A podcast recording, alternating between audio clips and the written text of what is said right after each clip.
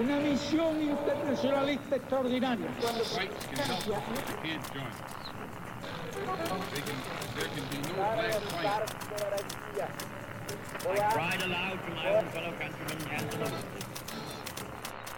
Sua rádio da história.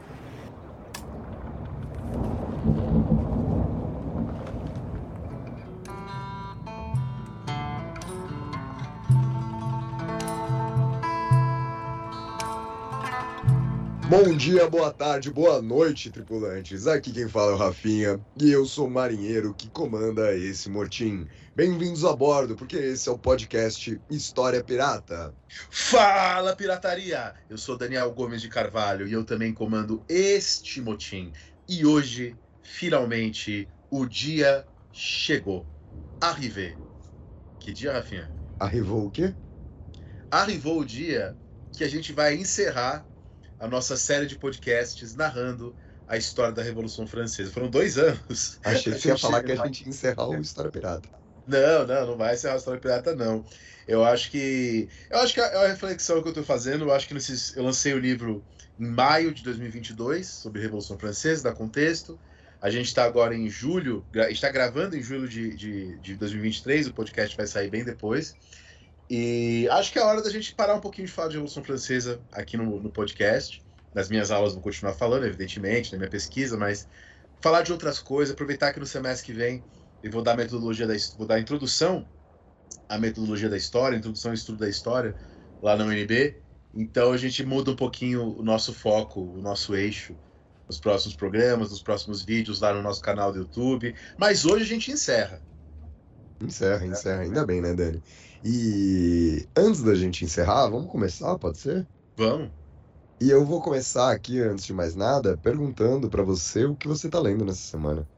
Pô, cara, eu tô, eu tô, lendo, eu tô, né, estudando algumas coisas do Brodel, né, enfim, voltando às origens, né, e aí eu, tô, eu peguei um livro do John Hexter, um livro antigão, se não me engano é dos anos 70, né, 60, 70, é, chamado Sobre Historiadores, né? É, então o livro tem um capítulo para cada historiador. Então tem um capítulo sobre o Christopher Hill, um capítulo sobre o Baudel, um capítulo sobre o Pocock, discutindo aí um pouco a proposta metodológica, teórica de cada um desses autores. E eu queria comentar também que chegou um livro aqui em casa. É um livro que saiu em outras línguas no ano passado, retrasado. O livro chegou, o livro saiu. Não, o livro, o livro, foi lançado em outras línguas no ano passado, retrasado. Eu ia até comprar, ainda bem que eu não comprei, porque o livro foi traduzido e, e, e, acabou de sair, né? Eu ainda não li o livro, estou ansioso para ler, espero que seja bom, do Olivier Zuns, chamado O Homem que Compreendeu a Democracia, a Vida de Alexis de Tocqueville, uma biografia nova do Tocqueville. Estou é, ansioso, né? Mas ainda não sei se é uma boa oh, Deixa eu te fazer uma pergunta aqui. Você, nos últimos anos, é, leu bastante biografias, né? Como é que tem sido essa experiência? Eu acho chatão, Dani. Me, me convença do contrário? Cara, eu, eu gosto, assim, de biografias, gosto bastante, mas realmente tem, uma, tem algumas biografias muito ruins. Mas não era a sua, sua leitura padrão, né? Não, não era, não era. Mas é, é legal a sua pergunta, Rafinha. Eu tenho uma questão com biografia, porque eu consigo filtrar bem. Né? Então, por exemplo, li uma biografia do Napoleão, de um autor que eu esqueci o nome agora, mas é um autor consagrado, tem vários livros dele traduzidos, Adam Zamoski. É um bom historiador, mas a biografia do Napoleão dele tem as coisas assim, sabe? Ah, Napoleão sentiu medo, Napoleão estava confiante. Porque assim, assim, coisa que você sabe que é um absurdo, que não tem como saber, que enfim, mas ele bota lá. E aí eu consigo filtrar, né, esse tipo de coisas nas leituras. E para mim, respondendo sua pergunta, a, eu, a, a, biografia ela me ajuda a me organizar bem no tempo e no espaço. Por mais que essas biografias, com frequência, não todas, né, existem boas biografias também, mas embora muitas biografias com frequência tenham esses problemas, mesmo assim, me localizar, o Napoleão até tal momento esteve aqui, depois ele esteve lá, depois ele escreveu tal texto. Isso me ajuda, tem me ajudado a me, a me localizar, a me organizar para pensar esses agentes históricos. Então eu tenho sentido, na verdade, necessidade de biografias, né? Devido ao trabalho de pesquisa, que às vezes exige, exige essa minúcia, né? É, então, enfim, é, é essa que tem sido a experiência, mas eu tenho filtrado né? Eu leio já criticamente e extraio aquilo que me interessa mesmo para essa organização na, nas minhas produções e tal. E você, cara? O que, que você tá lendo aí? Eu, pra variar, tô lendo o livro Pra Ordem do Dia das minhas aulas, né? E nesse segundo semestre a gente começa a trabalhar ali no, na frente de História Geral com o século XIX. E aí eu tô, tô lendo né, o livro chamado Zoológicos Humanos, da Sandra Sofia Machado. Aí não vou saber pronunciar esse último sobrenome, né? Koutsoukus, não, não tenho certeza é, peço perdão à professora. E o livro é um livro que ajuda bastante em sala de aula, eu diria assim, né? É um livro que traz algumas histórias, não necessariamente histórias novas, acho que se você já estudou esse tema, você conhece ali boa parte das histórias, mas ajuda, sem sombra de dúvidas, a dar uma ambientação sobre esse tema tão delicado, né? Sobre esse tema tão é, doloroso, inclusive, né? Não só de estudar, mas também de, de dar aula sobre e fica aqui a minha recomendação para esse sentido, né? Acho que dentro desse aspecto o livro tem um, um papel bastante significativo para a sala de aula. Agora, antes da gente começar esse nosso episódio, eu quero lembrar aqui a todas e todos vocês de algumas coisas importantes sobre História Pirata. A mais importante delas, pelo menos para mim e para o Dani, nas últimas semanas, sem sombra de dúvidas, tem sido a nossa experiência no YouTube. Que tá muito legal, né, Dani? Pô, tá eu, eu, eu, tô. A gente comentou isso no último programa, eu vou comentar aqui de novo. Mas a gente continua com uma experiência bastante agradável ali. É, ainda bem que o retorno tem sido positivo, né? Até, mesmo ali a interação das pessoas com os nossos vídeos, eu acho que tem sido positiva, né? Eu acho, cara, eu acho. Por enquanto, enfim, a gente tem tido uma média de pessoas assistindo ali por semana, mil, né? Cada vídeo que a gente lança tá conseguindo alcançar ali as mil visualizações, pelo menos no momento que a gente está gravando aqui, né? Vamos ver quando esse podcast lançar, como é que vai estar. Tá. Espero que esteja em 2 mil, 3 mil. Mas, enfim, tem sido uma experiência boa. A gente tem conseguido trabalhar a história numa linguagem distinta da linguagem que a gente tem aqui no podcast, né? Eu acho que são caminhos diferentes de abordar. Lá a gente faz vídeos mais curtos, mais objetivos. Vocês veem o nosso rosto, né? Aqui é uma coisa um pouco mais, enfim, a gente traz especialistas, tem programas, a maioria deles conversa com pessoas externas. Então, enfim, eu gosto disso, de trabalhar várias possibilidades de comunicar a história, né? Aí, eu acho até, Dani, uma coisa que eu andei pensando, é óbvio que as pessoas talvez imaginem isso, mas algumas coisas que a gente faz aqui no História Pirata, a gente não escreve, né? Eu e o Dani, pelo menos, a gente não escreve o roteiro que a gente está falando, mas sem sombra de dúvidas, a gente tem ali um aporte de uma informação, então, às vezes, a gente tem aqui na nossa frente no computador um número, um excerto, né, uma passagem, etc. E ali no vídeo a gente não tem essas coisas também. É, então, inevitavelmente, perder essas muletas, esses apoios, né, que não é algo ruim, pelo, muito pelo contrário, eu acho que é algo extremamente positivo, diga-se passagem, porque às vezes é necessário a gente falar no tom que a gente discute aqui no podcast as coisas, é necessário dar precisão que a gente dá aqui no podcast as coisas, não significa que no YouTube a gente erra. Mas no YouTube a gente tem que ter essa mesma discussão sem ter esses apoios. Não significa que a gente vai falar um número errado no YouTube, ou que a gente vai citar é. de cabeça as coisas no YouTube. Te, teve um Mas número falar sem os números, falar sem as citações, né? Vou revelar os bastidores ali, cara. Eu errei a coisa que eu não poderia errar de jeito nenhum no vídeo lá. Eu falei a data errada da morte do Luiz XVI. Mas a gente cortou, a gente cortou. É, não sei, não sei porquê, né? É uma coisa que a gente, eu repito incontáveis vezes no meu cotidiano, o 21 de janeiro, mas lá falei a. Eu acho que falei primeiro de primeiro janeiro. De janeiro primeiro de uma janeiro. coisa assim. E, enfim, mas acontece, né? Quem é professor sabe que às vezes a gente tá na, na pira, falando, falando, falando, e você sem querer fala uma coisa nada a ver, sem perceber.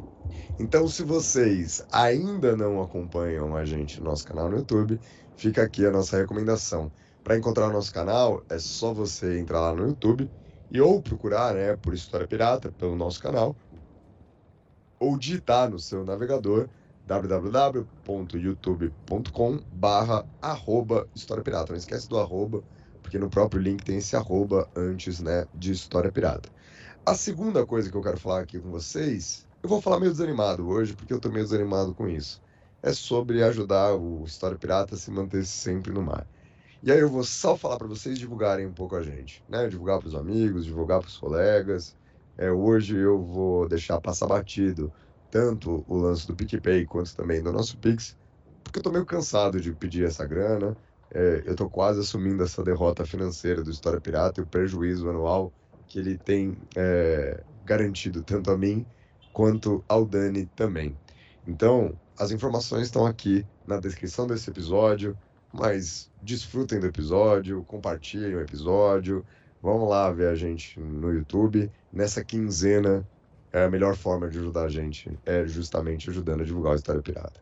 Ah, filha, quem sabe no final desse ano a gente não faz um curso de introdução à história que a gente fez em 2021. Para pagar as contas, né? Para pagar as contas. É, pode ser, pode ser uma possibilidade. Se você tem interesse nisso, fala com a gente, né? Troca essa ideia, deixa a gente ficar sabendo disso, para quem sabe a gente organizar isso aí mais para frente. Agora, Dani, vamos ao episódio de hoje, né? Porque o nosso episódio de hoje, como o Dani falou para vocês, será o nosso último episódio dessa longa série de cinco, né? Esse é o quinto, acerca da Revolução Francesa. Ele é o episódio que vai tratar ali dos últimos anos, do último governo revolucionário, do governo justamente do diretório. E mais uma vez, a gente não dividiu esse programa em blocos. O Dani vai ter essa treta comigo, vai fingir que há blocos quando não há blocos, mas a gente vai tendo essa conversa solta. E eu quero começar, antes do Dani dar início à narrativa, é, trazendo aqui para vocês um pouco de uma discussão que a gente teve em off, tanto no final do último programa como no começo desse. Porque a gente vai discutir no programa de hoje a parte mais longa da Revolução, né? Cronologicamente falando. A gente Perfeito. terminou em 95 ou em 94? A gente terminou Terminou- em, em 95, né? Eu, eu 95, avancei um né? pouquinho Até para deixar Isso, exatamente. Então a gente terminou em 95 e a gente vai até 99. Ou seja, a gente está falando de 95, 96, 97, 98, 99. São cinco anos. Ao todo, não cinco anos completos, mas são cinco anos aqui, né, em linhas gerais, que a gente vai discutir. E a gente teve programa sobre um ano só, a gente teve programa sobre recortes de dois anos, e de repente a gente vai fazer um programa de cinco anos sobre a Revolução e a gente já sabe. Vai ser o programa mais curto de todos.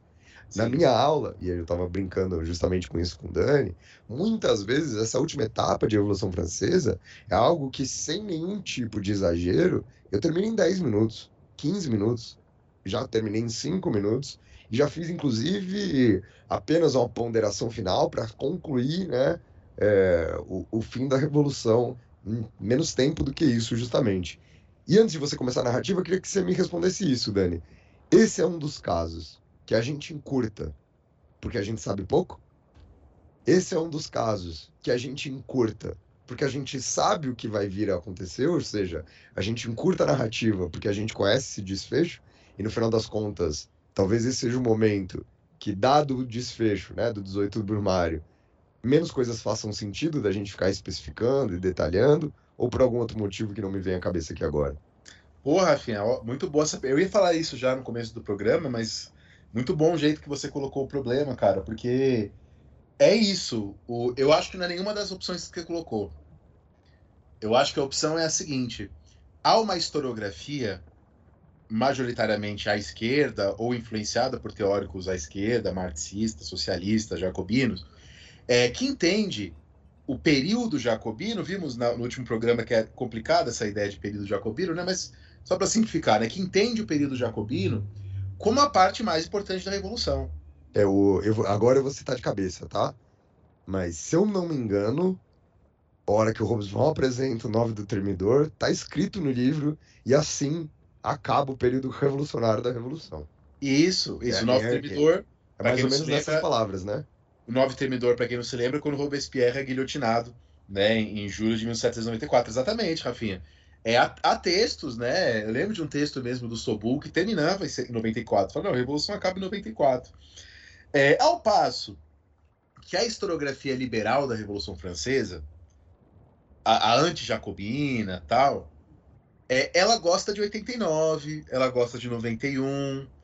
É, esse período do diretório é um período corrupto, é um período que tem vários golpes, que termina com a sessão de Napoleão Bonaparte. Ninguém quer reivindicar o diretório para si.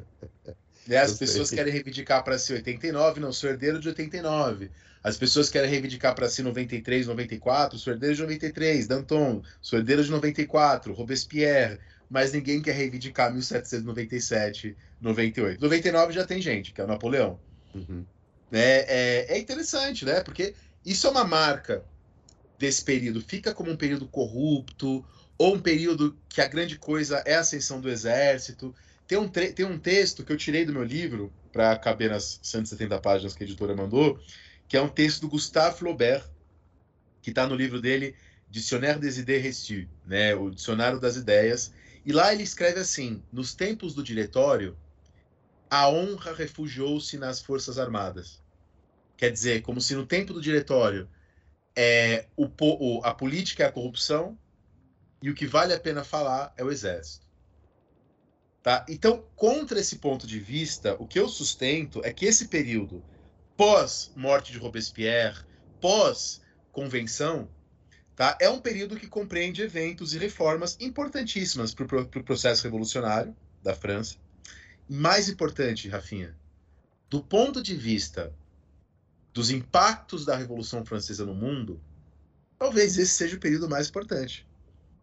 Tá? Lembra que, sei lá, muitas vezes quando aqui no Brasil se a, a, a conjuração baiana, alguns movimentos aqui no Brasil reivindicavam a Constituição da Revolução Francesa, era a Constituição de 1795, do Diretório, que embora fosse uma Constituição à direita da Constituição jacobina, para contextos outros que não da França, ela era revolucionária, porque ela acabava com os privilégios, proclamava a república e coisa e tal. É, é, interessante, assim, se a gente for usar as categorias modernas que não existiam na Revolução Francesa, é uma república conservadora, mas conservadora em relação aos ideais mais moderados da própria Revolução Francesa. Então ela é revolucionária em relação ao antigo regime. E ela não é de maneira alguma reacionária. É, é, e esse período aí é um período com a, um crucial aperfeiçoamento aí do aparelho de Estado e coisa e tal. E mais, e aí eu vou falar do Gino, né? O Gino, o Rafinha conhece, me orientando de mestrado, está terminando o mestrado, e o Gino tem estudado a, a, o momento que Napoleão invade o Egito, em 1798. E a invasão do Egito, ela é consensualmente importantíssima para a gente entender a história do orientalismo no século XIX a, a, a, relação dela com o orientalismo não é, não é consenso, né? Como que é essa relação, mas que ela é importante para o orientalismo, isso é consenso. O que não é consenso é o como ela é importante. Né? Então é isso, Rafinha. Respondendo sua pergunta, hoje eu acho que eu respondi bonito. Respondeu, respondeu, finalmente. É, hoje eu respondi bonito. Então, vamos lembrar os, os ouvintes do, do, cronograma, né? Do, do, das datas, da cronologia, não do cronograma, da cronologia. Então, ó, julho de 1794, Robespierre é guilhotinado, são justações justas, junto a Couton, junto a outros jacobinos importantes. Então foi a queda da montanha. Né? Os montanheses são, mas vimos que não são todos os jacobinos. Né? É, depois da queda da montanha, do, da, depois da morte do grupo robespierrista, do grupo ao redor de Robespierre, entre julho de 94 até o momento que fica pronta a nova Constituição, a gente tem uma convenção, Convenção Nome da República, depurada, né? É depurada da oposição, do que tinha ali de jacobinos oposicionistas. Então, essa convenção depurada, essa convenção termidoriana, como a gente chama na historiografia, porque a que vem do golpe do termidor, dura 15 meses. Até outubro de 95, de 1795. Então é 15 meses que eles continuam governando sem Constituição. Por isso que é um erro dizer que caiu os jacobinos, acabou o estado de exceção. Não, o estado de exceção continua aqui por 15 meses. Por 15 meses. Mas é fato, esse governo que vem depois, como nós. Assim, foi assim que nós terminamos nosso último programa, né? É um governo é, que tinha como programa o nem nem.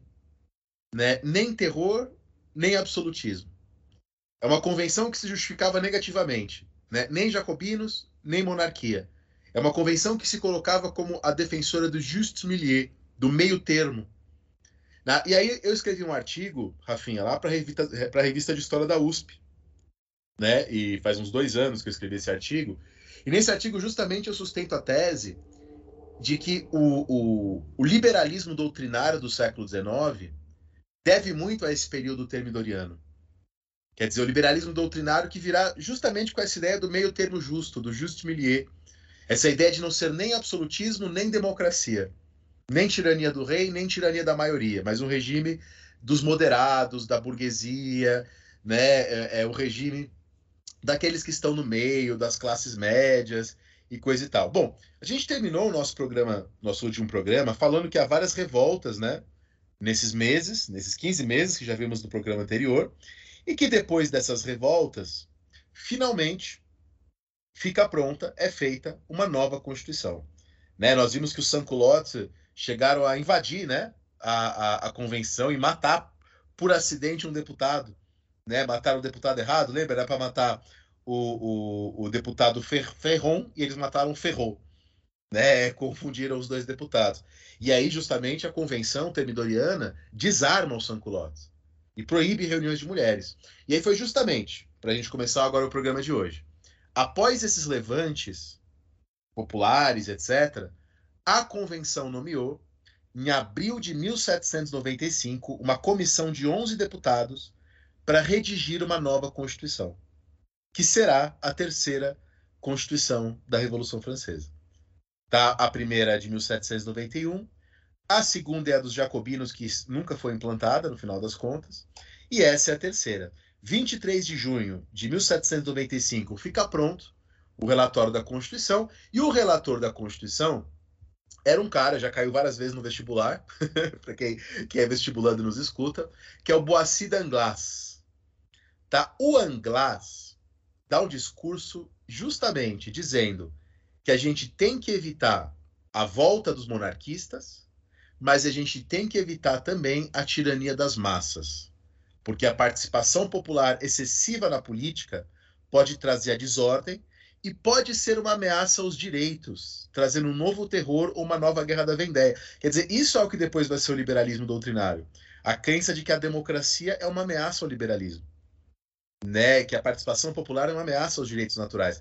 É, então, vou ler aqui uma parte do relatório do Boissy d'Anglas, quando ele faz a Constituição. Diz ele: devemos ser governados pelos melhores homens.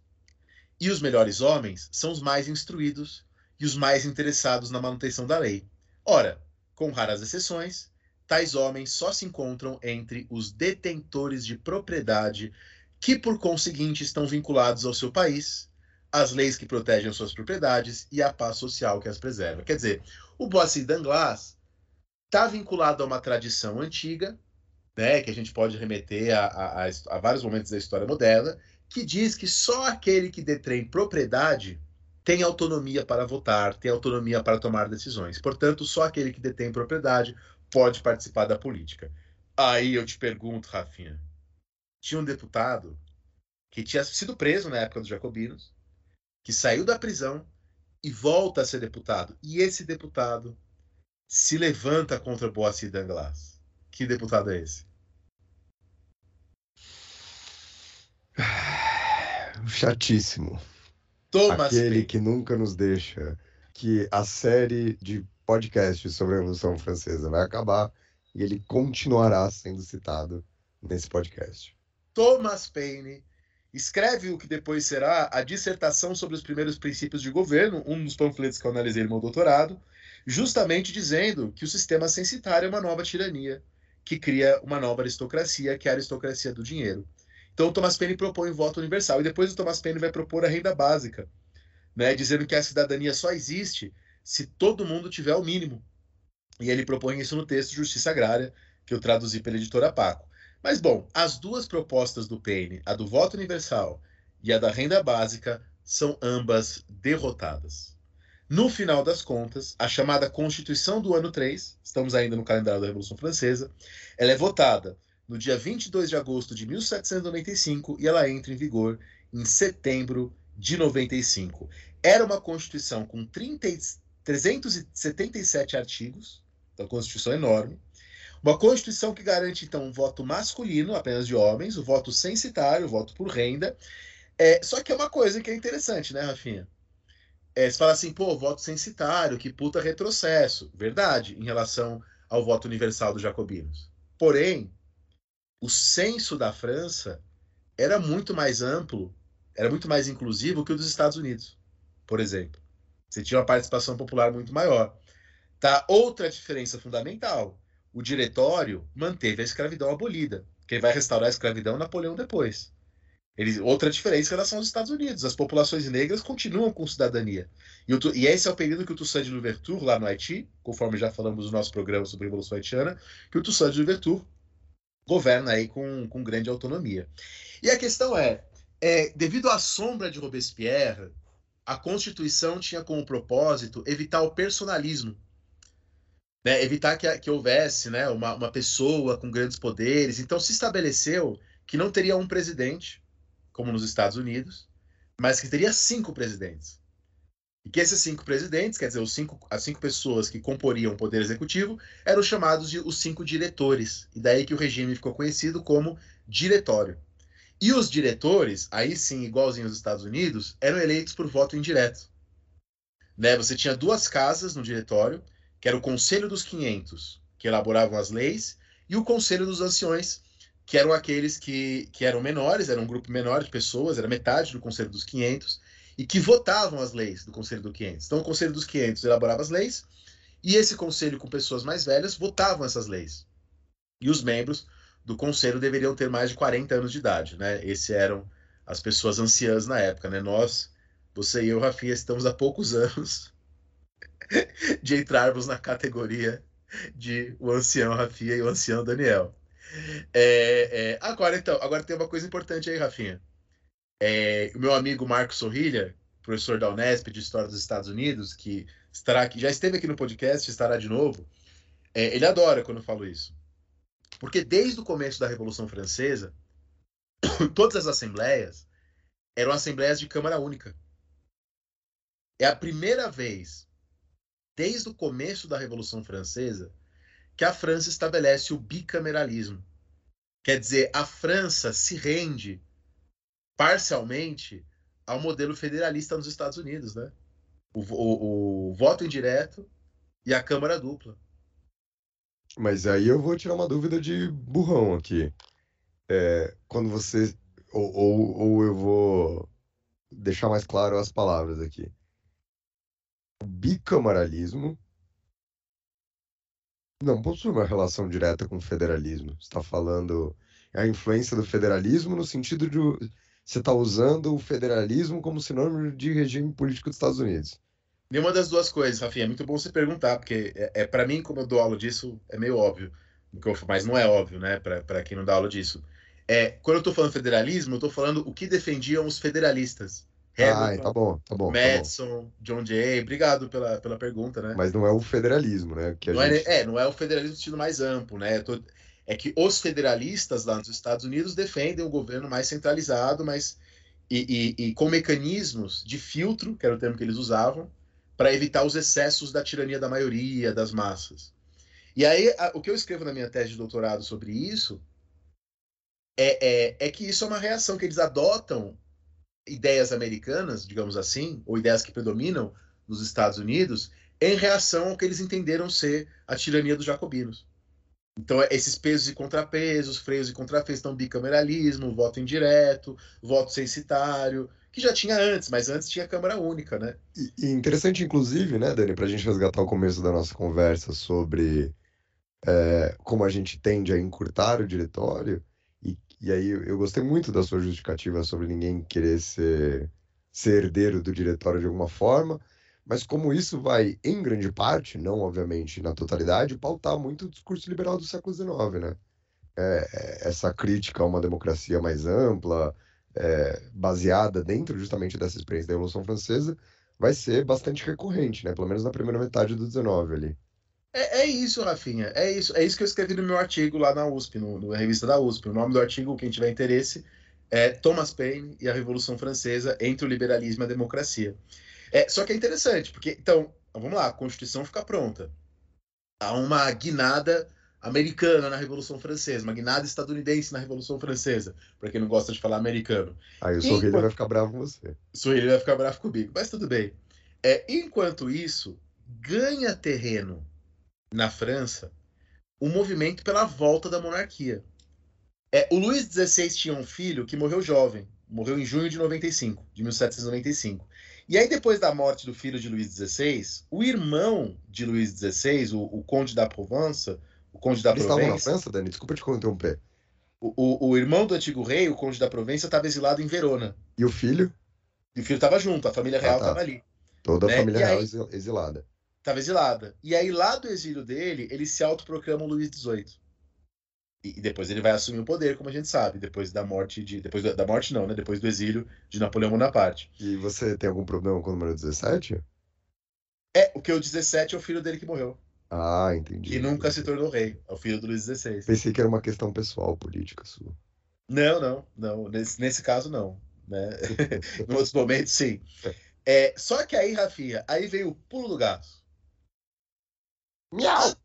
A Constituição de 95 sabia que o voto, se se tivesse eleições totalmente ok com a Constituição, é possível que os monarquistas voltassem com maioria na Assembleia. O que, que, a Constituição, que, que a- a- o diretório fez antes da primeira eleição? O chamado decreto dos dois terços. Nas primeiras eleições, dois terços dos futuros deputados eram escolhidos entre os próprios deputados da convenção.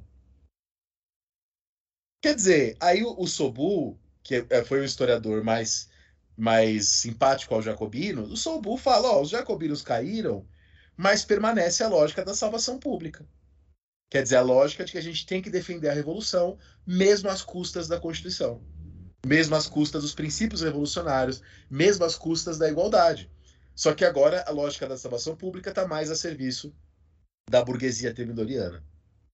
Tá? É, é, é isso, né? Então é o que você falou sobre o século XIX. E é isso que eu, tô, que eu defendo aqui nos meus textos. Né? No período termidoriano, ganha contorno uma versão do liberalismo francês, que depois deságua no liberalismo doutrinário, que consiste na ideia de que é impossível conciliar princípios democráticos de participação popular no processo político com princípios liberais, a proteção dos direitos e liberdades individuais. E princípios Tá. democráticos amplos, né, Dani? Porque aí a gente poderia entrar numa outra discussão sobre democracia, etc e tal, porque você mesmo está dizendo que o critério censitário francês era menos exigente, né, do que o critério censitário nos Estados Unidos, e a gente não mede palavras para falar de um princípio democrático nos Estados Unidos dentro desse contexto. Então, é, não, não, não são críticas ao conceito de democracia, né? Mas são, são críticas à, à amplitude da participação popular dentro de um regime democrático, né?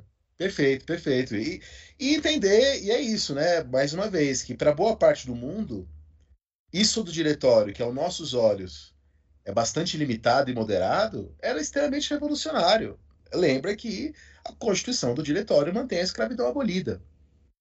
Tá? E aí que, que, entendeu? Que a gente tem um problema. E aí a gente pode é, pensar um pouquinho, por exemplo, até para relacionar com o Brasil, que um dos grandes nomes do diretório, de apoiadores do diretório, foi o filósofo suíço Benjamin Constant, né, que é conhecido, não, é o Benjamin Constant do Brasil, é o Benjamin Constant da França, que é aquele que formula o poder moderador. Né? E olha como a ideia do poder moderador tem um pouco a ver né, com essa discussão toda que a gente está fazendo, enfim, de um poder que modera, que evita, a ideia, né, o princípio, a aplicação, enfim, a história do, do poder efetivamente no Brasil é, é outra questão. E aí o, o Benjamin Constant publica mais para frente, em 1819, aquele texto que é um clássico da ciência política, A Liberdade dos Antigos comparada à Liberdade dos Modernos. E é um texto que está um pouco aí no espírito desse tempo, embora seja posterior. Tá? Segundo o Benjamin Constant, para os antigos, quer dizer, gregos e romanos, a liberdade era, era, era concebida em forma coletiva. Liberdade para os antigos consistia em exercer a soberania coletivamente de forma direta, deliberar em praça pública sobre guerra, paz e leis. É, os antigos, segundo Benjamin Constant, desconheciam as liberdades individuais. Ao passo que para nós modernos, a liberdade não é mais pensada coletivamente como entre os antigos. A liberdade é pensada em termos individuais, quer dizer, ter a própria opinião, escolher a própria profissão, ir e vir. E aí a questão do comércio, que para o Benjamin Constant substitui a guerra como forma de obtenção de terras e riquezas nesse mundo liberal que está, que está advindo. E aí, para o Benjamin Constant, o problema dos jacobinos é que os jacobinos tentaram impor a liberdade dos antigos no mundo moderno. Para o Benjamin Constant, a origem da tirania jacobina, como ele entendia, do sistema do terror, como ele chamava, é, era um anacronismo né, de tentar implantar algo numa sociedade que não é a mesma. Tá? Quer dizer, é, em nome da coletividade, obrigar-nos à submissão.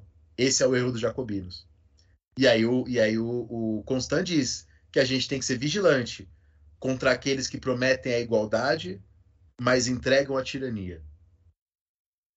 E aí ele diz, para terminar aqui o nosso parênteses sobre o Constant, rogai à autoridade que ela permaneça em seus limites, que, as, que a autoridade se limite a ser justa e nós nos encarregaremos de sermos livres. Quer dizer, é, é, toda essa discussão a gente está entrando no século XIX, na discussão sobre liberalismo, né? Isso é muito interessante. Agora, tem mais uma coisa interessante, e que vai ao encontro do que nós falamos, não vai de encontro, vai ao encontro do que nós falamos no nosso último programa. É, são feitas eleições, com aquela coisa dos dois terços, e você sabe, Rafinha, os cinco primeiros diretores são quase todos antigos jacobinos que participaram ativamente do terror. Quem são eles? Lazare Carnot, que era membro do Comitê de Salvação Pública, o matemático, Jean-François Rebel, Etienne François Letourner, Louis-Marie La, La Revellière Lepeau, que era um deísta, que esse sim fugiram dos jacobinos, e um ex-nobre e ex-jacobino, vou falar dele mais hoje, que é o Paul Barras tá? É, é o Paul Barras, tá? Então, esses são os cinco. Três deles antigos jacobinos. Três deles antigos jacobinos. É aí que no dia, bom, a Constituição fica pronta, em setembro de 95. Em outubro de 95 tem uma revolta monarquista em Paris, no dia 12 Vendemário, no calendário da Revolução Francesa. O comandante militar de Paris era um cara chamado Jacques-François Manu, e o comandante militar de Paris era simpatizante dos monarquistas. O Barras, um dos cinco diretores, expulsa o Manu. E o Barras lembrou de um cara, um militar de origem italiana, que tinha lutado com ele em Toulon. E o Barras chama esse militar, que tinha 26 anos nesse momento, para reprimir a revolta monarquista em Paris. Esse militar mete bomba em Paris.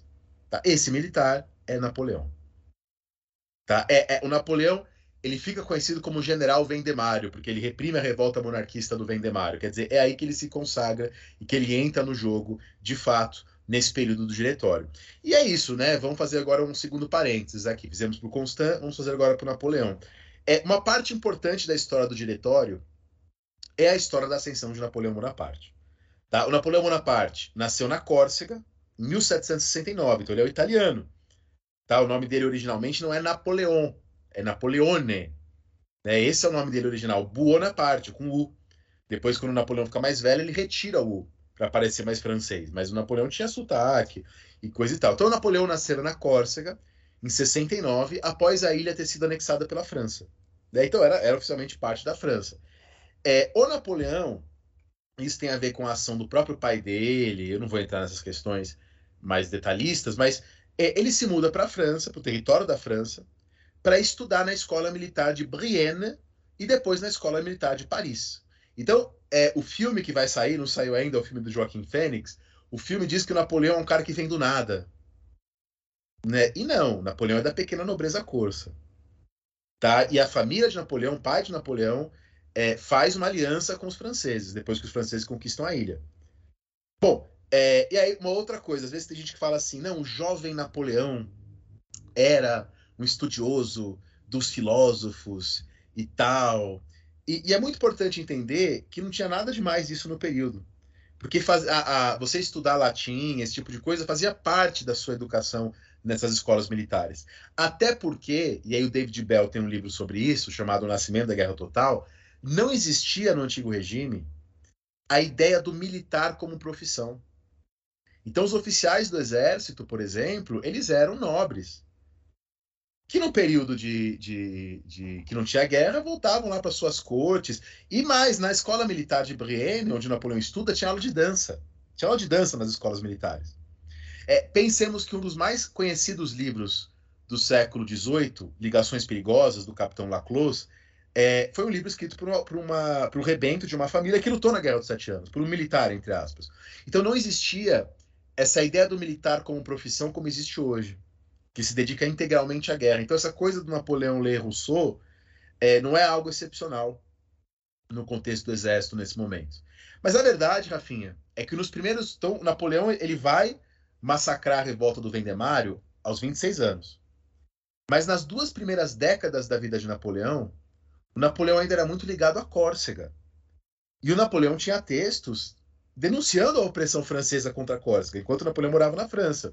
Mas, segundo as próprias memórias de Napoleão, em 1789, com a Revolução, tudo muda.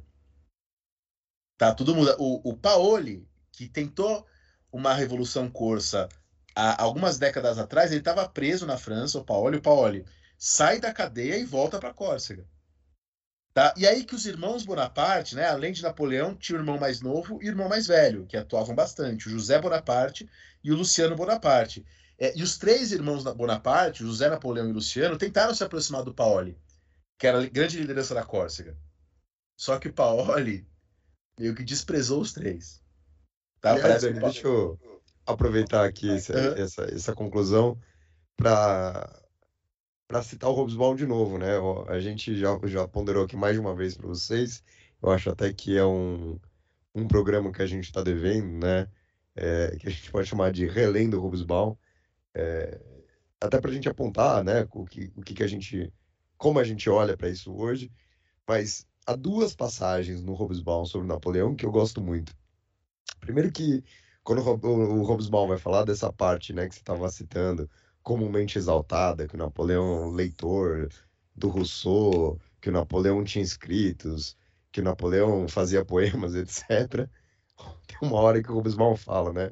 Qualquer jovem que escrever, que lesse Rousseau e escrevesse maus poemas, como fazia Napoleão, poderia se inspirar na figura, né, de Napoleão Bonaparte.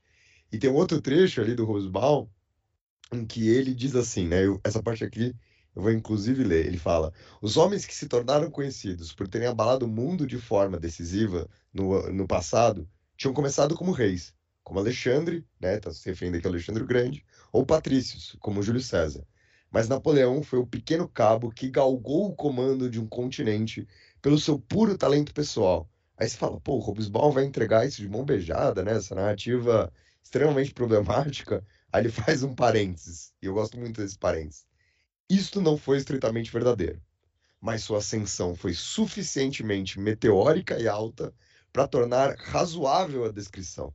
E aí eu queria fazer só essa ponderação, porque eu acho que ponderação passagem, né? do caralho, né, Dani? Caralho. Que é, não precisa é, ser verdade. Porque dá para contar essa história, omitindo parte delas, para fazer ela ser razoável o suficiente para construir a imagem né, do mito napoleônico. Então, eu posso falar que Napoleão um dia foi cabo e um dia ele foi imperador da França. E eu não estou mentindo. Né? E isso é muito impactante, isso é muito poderoso, e é muito poderoso, inclusive, para dar margem à discussão que a gente estava tendo antes, para dar margem às ideologias que se farão dominantes na, nessa primeira metade do século XIX, né? Pô, bacana essa, essa é, é, realmente é isso aí né? É, passagem maravilhosa e ver como Hobsbawm é, é, é, sutil, né? Na escrita, coloca. O leitor apressado não pegaria essas coisas, né? É. E, e, é interessante porque veja, o Paoli, embora ele fosse um defensor da independência da Córcega, é, quando os jacobinos começam a ganhar força, o Paoli fazia oposição aos jacobinos. E aí que os irmãos Bonaparte, desprezados pelo Paoli, se aproximam dos jacobinos. Tá? Um dos irmãos do, do, do, Napoleão chega a mudar de nome, inclusive, e coisa e tal. É, e aí que um jacobino que vinha da Córcega, que é o chamado Christophe Slissetti, membro da Convenção Nacional, nomeou Napoleão para um posto de defesa em Toulon durante a guerra. Foi nesse posto que ele conheceu Barras. Né? Foi nesse ponto que ele conheceu Barras e, e foi uma parece que foi uma grande vitória é, e coisa e tal. Porém, depois que o Robespierre foi guilhotinado em 1794 Parece que o Napoleão talvez tenha sido preso. Não, existe, eu já vi historiador falando que não, não tem certeza se ele foi preso mesmo. Parece que o Napoleão tentou um, conseguir algum emprego no exército turco do sultão. E foi nesse momento, agora para unir a história, que o Barras nomeia Napoleão em Paris e o Napoleão volta para a narrativa da Revolução Francesa. Volta para a narrativa da Revolução Francesa. É, é, então é isso. Bom, já colocamos Napoleão na jogada. Enquanto isso, voltemos ao diretório. O diretório busca enfrentar os monarquistas à direita, então meteu bomba nos monarquistas em Paris. Mas o diretório também busca enfrentar os neo-jacobinos, enfrentar uma esquerda que se renova, que reaparece. E é, é, junto a isso o diretório buscava reerguer a economia. E a questão é que a cada eleição que acontecia na França, a balança pendia ora para os realistas, ora para os jacobinos. E quando a balança pendia ou para a esquerda demais ou para a direita demais, o que, que o diretório fazia, Rafinha? Dava um golpe. Tá? E aí que você tem um, dois, três, quatro golpes nos cinco anos do diretório. O golpe do Frutidor, o golpe do Floreal, o golpe do Prairal e finalmente o golpe do 18 Brumário. Né? O golpe é, do Frutidor parece uma bala, né? Parece... É, ah, Juquinha, frutidor. O golpe do Sete Belo, o golpe do O golpe do Sete Belo. É, então, Rafinha, a regra é. Tem um nome para isso na historiografia, que é politique de bascule. Traduzindo, a política de gangorra. Sempre que o centro não consegue maioria nas eleições, é dado um golpe contra a direita ou contra a esquerda. Tá? Então, o governo diretório foi um governo de extremo centro para usar um termo que não é da época, um liberalismo moderado, um liberalismo à, di à direita, mas não é antigo regime, não é um monarquista e coisa e tal. É, por exemplo, após o inverno de 95 96, os neo-jacobinos, sob liderança de Robert Lindet, organizam um clube neo-jacobino, que era o Clube do Panteão. E é aí que eles exigem a Constituição de 93, a Constituição Jacobina. Tá? O diretório decretou pena de morte para quem criticasse a Constituição de 1795, a Constituição Diretório. E o Napoleão Bonaparte, que já tinha metido bomba nos monarquistas, vai lá e mete bomba no Clube do Panteão. Isso é muito importante, porque isso marca um afastamento de Bonaparte em relação aos jacobinos. Mas ninguém chama isso de terror, né? Pois é, aí tá vendo? Pois é. é ainda mais importante foi a conspiração do Graco Babef, tá? O François Noël Babef, conhecido que, que adota esse nome de Graco Babef em referência aos irmãos Graco, né? Os irmãos lá, Graco lá da Roma antiga que fariam que não é bem uma reforma agrária o que eles pediam lá, mas enfim, não vamos falar de Roma antiga, né? Mas que tem essa ideia de pessoas que defendiam a igualdade de alguma maneira. É, e é interessante, o, o, o Babef, é, que, quem que era esse cara, né? Ele trabalhava, ele era também do meio da advocacia, como Robespierre, como tantos outros, Brissot. Só que o Babef, especificamente, trabalha como, trabalhava como feudista. Tinha essa profissão de feudista. O que, que era o feudista? Era um especialista na documentação de privilégios senhoriais. É, quer dizer, ele conhecia bem os privilégios e, e, e, por conseguinte, a miséria do povo. Tá? E aí, durante a Revolução, ele tinha um jornal, a Tribuna do Povo, e o Babef criticava o elitismo do diretório, mas ele também criticava o que ele entendia ser o autoritarismo de Robespierre. Aliás, parece que é o Babef o primeiro a chamar os jacobinos de terroristas. Parece que ele que inventa essa palavra, essa adjetivação, né? Terroristas. É, e aí o Babef escreve o Manifesto dos Iguais. Manifesto dos Iguais era um texto inspirado nas ideias de Rousseau, Mably e Morelli. E nesse texto o Babef não pediu uma reforma agrária ele pedia o fim da propriedade. Lendo aqui trechos do Manifesto dos Iguais do Babef, ele dizia que a reforma agrária fragmentaria o solo em parcelas iguais e assim diminuiria a riqueza, porque aniquilaria a soma dos recursos que a terra poderia dar com o trabalho combinado. O Babef dizia defender algo mais sublime, algo mais justo, que é o que? A comunhão de bens, a propriedade coletiva. E aí o Babef diz que a Revolução Francesa foi a precursora da próxima revolução, que será maior, a solene e a última, e vai acabar com a propriedade privada. Bom, Babef, junto a Bonarotti, Grisel, Sylvain Maréchal, Félix Le Pelletier, juntos fazem uma conspiração, né, conspiram, querendo instaurar uma ditadura revolucionária representante da vontade do povo que construiria uma sociedade dos iguais. Porém, a conspiração não passou de uma conspiração, porque Grisel, Grisel, um deles, trai os amigos, denuncia os amigos, e os líderes da conspiração desiguais são presos em maio de 1796 e executados no dia 27 de maio de 1796. A questão, Afinha, é que essa conspiração foi mais uma conspiração da Revolução Francesa. dentre centenas de conspirações. Por que, que essa ficou mais famosa? Pelo seguinte: um dos sobreviventes, Felipe Bonarotti, escreve um texto, A Conspiração pela Igualdade, a Conspiração de Babeth, em 1828. E esse texto fica conhecido, e as pessoas vão começar a ver na Conspiração de Babeth o ancestral do comunismo do século XX. Então, ela fica mais conhecida retrospectivamente, não pela importância que ela teve no momento, porque a importância foi reduzida, foi menor, por exemplo, que o assassinato do deputado lá que a gente falou. É, mas porque ela fica como uma predecessora, então é uma importância retrospectiva né, que, ela, que ela ganha nesse momento. É, e a questão é, depois da. da não, não que ela não tenha tido um peso grande na época, mas assim, tão grande quanto outras manifestações, quanto outras conspirações, né? É, a questão é que depois da conspiração de Babeth e de outras manifestações à esquerda, a, o diretório dá uma certa guinada à direita, em 1797, conspiração em 96. É, em 1797, um antigo jacobino, que era o Carnot, e que foi para a direita depois de velho, é, o Carnot começa a explorar os medos de uma, de uma nova revolta à esquerda para fazer uma coalizão das forças moderadas na França. E aí, eu falei que teve o clube neo-jacobino, o clube do Panteão, se organiza nesse momento um clube monarquista, o, o clube Clichy, onde estava o Royer Collard e o Thibaudot. É, e esse clube, evidentemente, contava com financiamento e conexões britânicas. Os britânicos apoiavam os monarquistas na, na França. Isso é muito importante. É, nesse momento, os monarquistas conseguem eleger um diretor um dos cinco diretores, François Barthélemy, era ligado aos monarquistas, era um antigo aristocrata, Barthélemy. Tá? O programa desses monarquistas incluía, inclusive, a restauração da escravidão. Então, eles já estão pedindo pela restauração da escravidão no Império.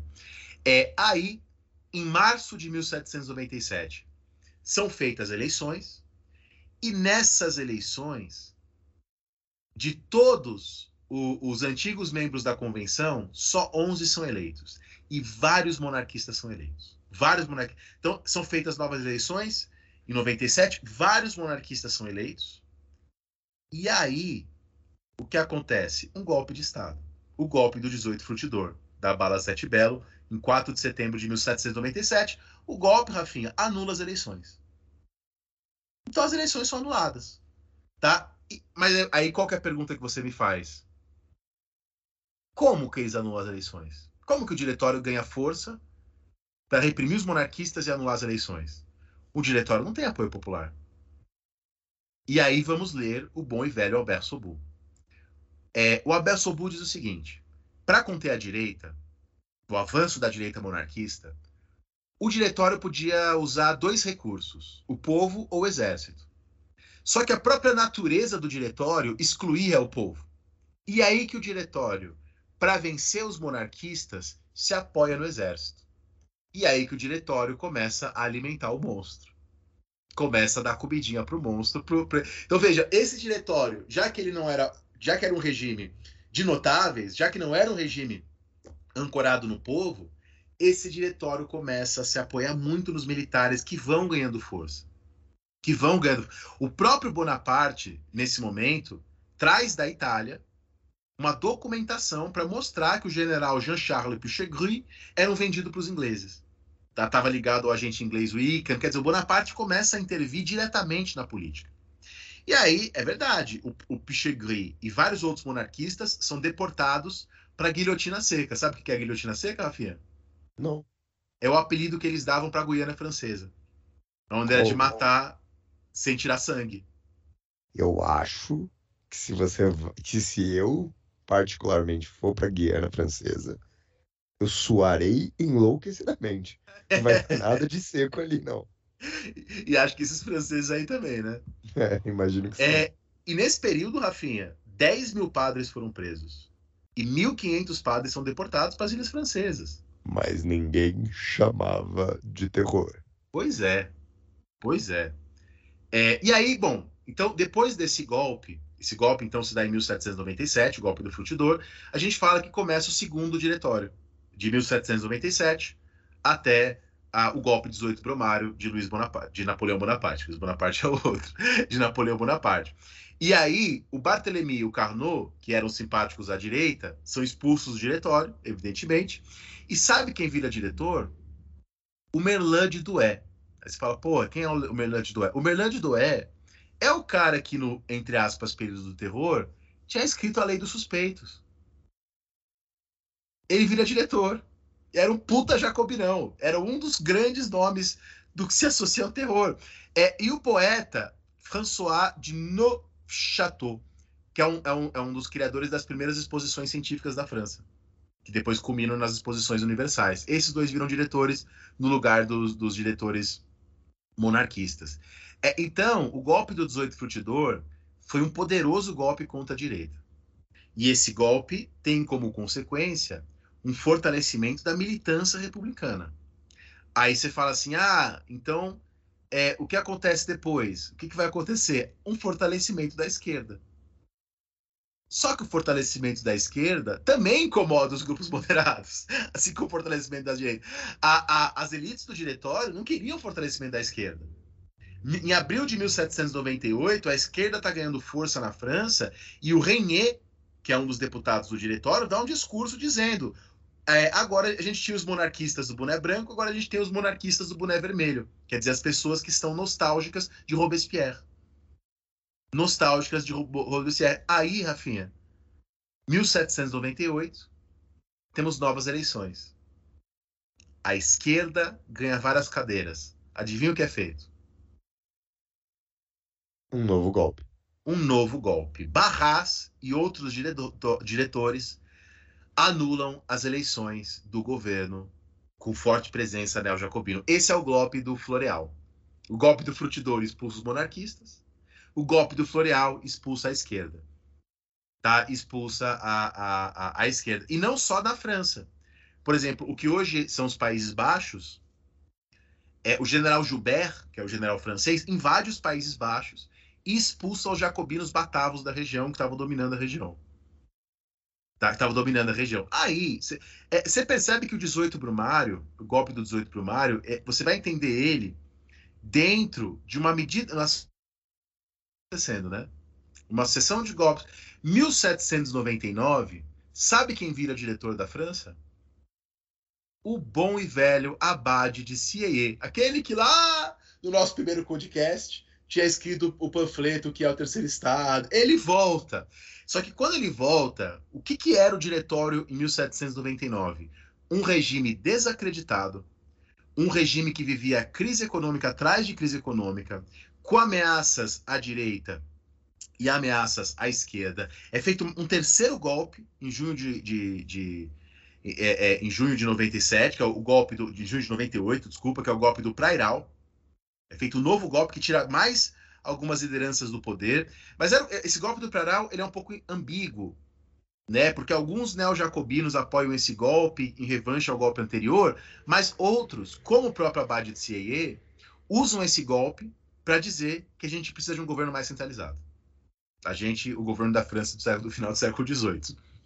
É, é, é, o CIE começa a se mobilizar para tentar fazer uma nova Constituição. Isso, e uma coisa importante que acontece nesse momento foi é aprovada uma lei, que é a lei Jourdain de Brel. De Brel. O que, que essa lei faz? Instaura o alistamento universal e obrigatório na França. Que será fundamental para as guerras napoleônicas em breve. Tá? O general Jourdain, que dá nome à lei, é, dizia que a formação militar tiraria os jovens, do, nas palavras dele, do germe do realismo e do germe do anarquismo. Nesse momento, a palavra anarquismo era usada como sinônimo de jacobinismo. Tá? Enquanto isso, a situação econômica se deteriora. Lembra que lá no começo da Revolução Francesa, Rafinha, eles fizeram um papel moeda da Revolução Francesa, o assignat? Uhum. O assignat se desvaloriza tanto que em 1797 ele é abandonado. Aliás, Dani, deixa eu aproveitar exatamente essa, é, esse apontamento seu para que eu possa te fazer uma pergunta. E a minha pergunta não é necessariamente que você me responda, tá? Porque tá. eu não estou dizendo que eu quero essas informações. Eu tô fazendo uma pergunta de por que que elas não estão nos cinco episódios do nosso programa. Você reparou que você pouco ou nada traz dentro da sua narrativa sobre a Revolução Francesa grandes questões econômicas, salvo exceção, obviamente, do primeiro de antecedentes, porque a questão da crise econômica é meio indissociável do processo da Revolução. Mas você não, não fez uma apresentação profunda de como está a economia francesa é, no governo da Assembleia, ou no, no, episódio passado, no governo né, da, da República, e agora você está falando aqui sobre a desvalorização do Sinhá. Mas mas, de novo, eu não estou pedindo, é, é, é, isso que eu falei que você não precisava me responder. Eu não estou pedindo para que você faça uma retrospectiva econômica. Eu estou mais perguntando para você por que, que isso não se faz tão presente dentro da sua narrativa. Não, pode ser um problema mesmo na minha narrativa, porque é, de fato é importante, né? Porque eu posso até aqui fazer uma. Eu sei que você não pediu, mas falar algumas coisas importantes. Porque, veja, a primeira coisa importante para dizer é que a Revolução Francesa ela era das dívidas do, do, da monarquia. Sim. Né? É, essa é a primeira coisa a fazer. E bom, e eu pontuei vários momentos que são importantes economicamente, né? É que política e economia aí vão caminhando juntos, né? Como a Constituição Civil do Clero, confisco dos bens da igreja que vão sendo é, é, é, aos poucos vendidos. E de fato, no período que a gente chama de período jacobino, mas no período que os jacobinos são uma liderança importante na convenção, eles conseguem, por meio da lei do máximo, uma certa estabilidade econômica. Estabilidade essa que se deteriora quando chega ali os últimos meses de, da, de vida de Robespierre, ali fevereiro a junho de 1794, a inflação vem, o mercado paralelo vem, e aí a situação do diretório ela oscila. Há um momento que, que são feitas algumas medidas importantes é, é, que eles conseguem criar alguma estabilidade, mas depois de 97, 98, a coisa toma um rumo estranho. Toma um rumo esquisito. E é por isso, então vou até falar uma coisa, uma coisa mais assim. O Franco vira unidade monetária da França. O Franco vira unidade monetária legal da França. E há, no período do diretório, uma ampla e profunda reorganização do sistema de impostos. E aí, Rafinha, era uma coisa que eu estava lendo hoje à tarde.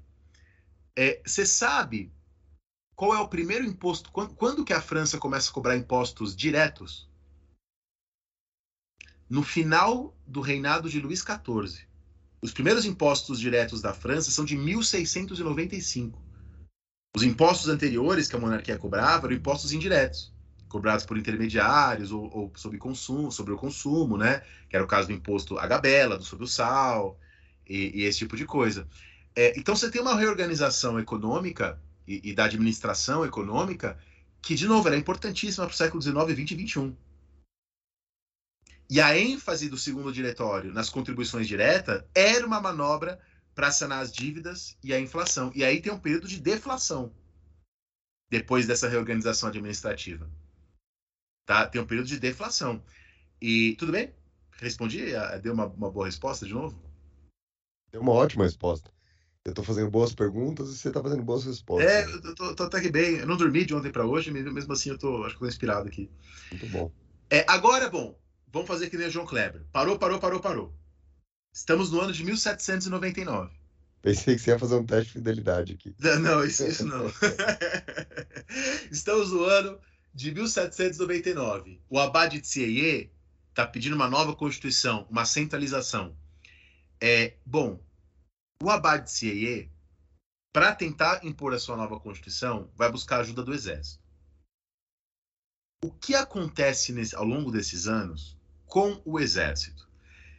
É, se o diretório passa essa imagem de um regime instável, corrupto, cheio de golpes, durante os anos do diretório, o exército francês estava tendo vitória atrás de vitória. Napoleão tem a ver com isso? Tem, mas a gente não pode reduzir as vitórias do exército francês ao arrivismo de Napoleão.